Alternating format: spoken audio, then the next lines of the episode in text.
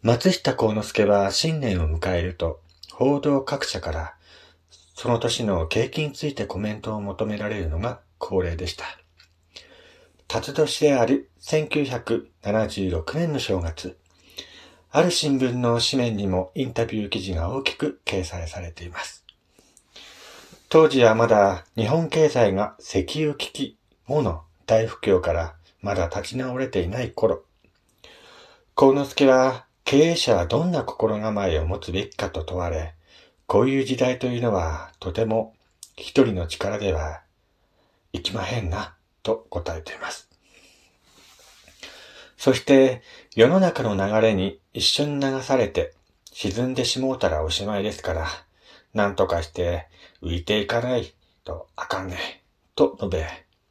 相当な覚悟が必要であることを訴えました。それに対して沈まないようにするにはどうすればいいのかと質問されると、無我夢中で泳いでいるだけではダメだと説きます。自身については、今81歳やけど、第二の人生を歩みたい。これまでの続きでは面白くない。一からまた始めると述べて、生まれ変わることを宣言していました。数え年で今が1歳だということですね。との指摘に、21世紀となる26歳まで生きるというのです。先行き不安な時代でも人生を自らリセットすることで新たな道を歩み続けようとした幸之助。私たちはつい新しいことに挑戦できるのは若いうち。年を取ると時代の変化についていくのが億劫と考えがちですが、それは年齢を理由にした言い訳に過ぎないのかもしれません。今年2024年も辰年。上り流のごとく力強く発展する年であってほしいものですね。ちょうど年が変わるこの機会、小さくても良いから自己変革に挑み、新たな生きがいを模索してみてはいかがでしょうか。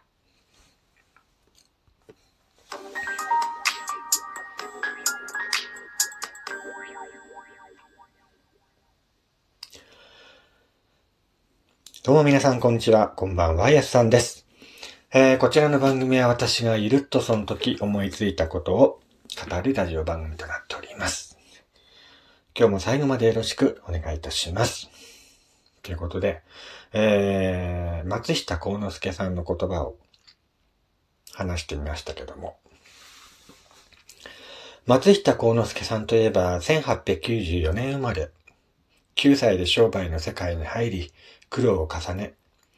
パナソニックグループを創業した方ですね。えー、89年、94歳で亡くなっているんですけども、えー、こういう言葉がね、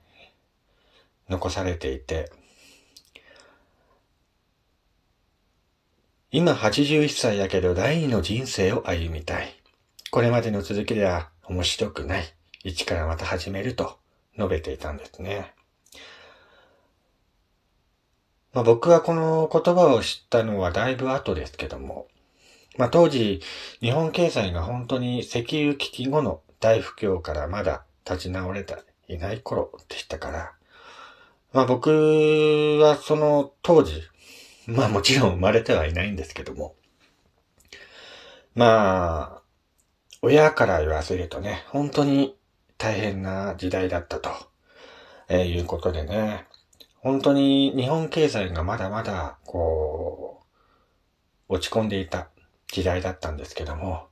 そこから頑張ってね、ここまで発展させてきたわけですけども、まあこういった力強い方がですね、やっぱりいたことによって、日本がどんどんね、良くなっていったんじゃないかなと思ったりもするんですよね。ま、今の日本経済はどうなのかと。言えばね、まあ皆さんもご存知の通り、ね、あの、景気もあまり良くないですしね、えー、物価も上がり、物も高い。の割には給料が上がらないと言ってね、えー、本当に、なんつうだろうね、本当に生きるのが大変な時代に突入していますけども、まあ、どんな時代でもね、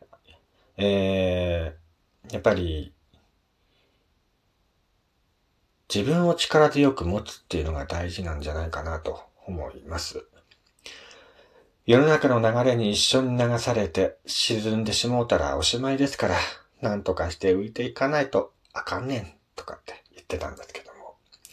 本当に今の時代にも合う言葉だなと思います。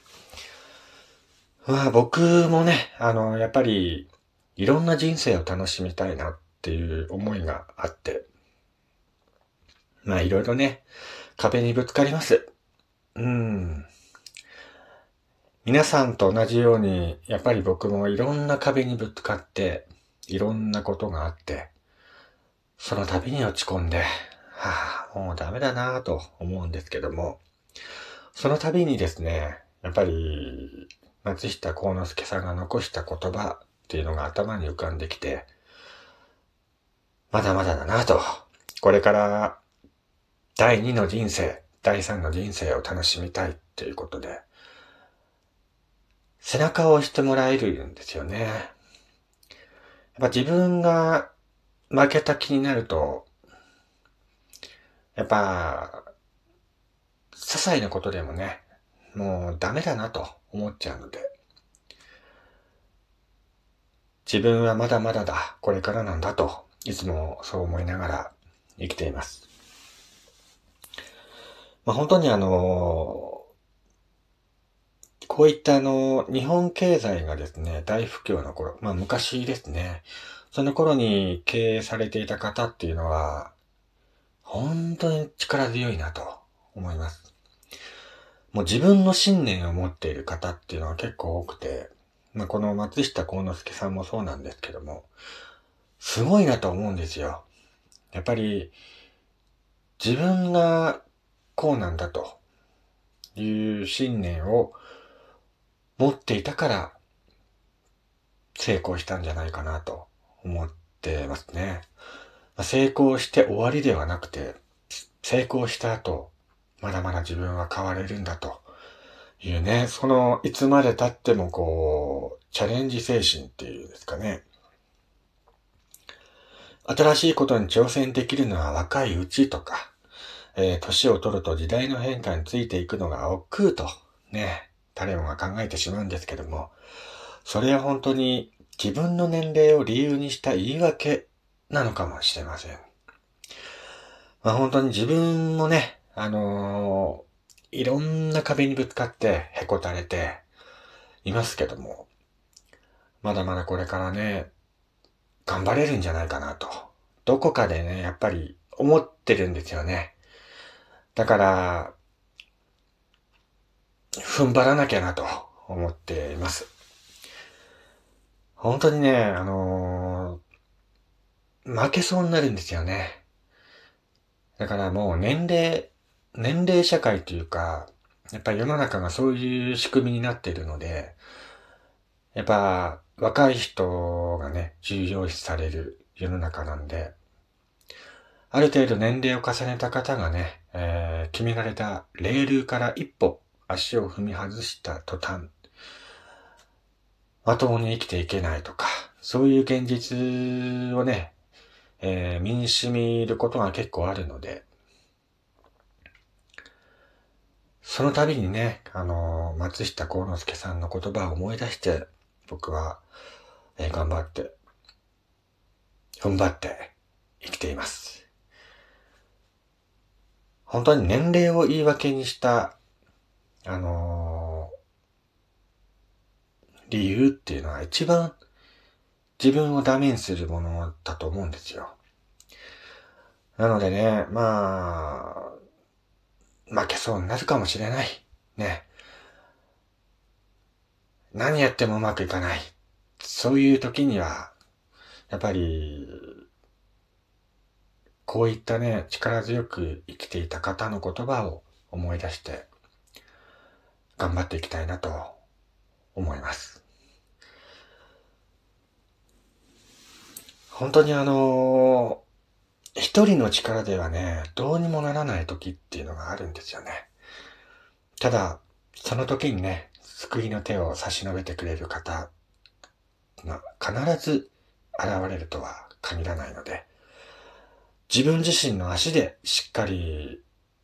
前を見て歩いていけるようにね、えー、僕も日々心がけています。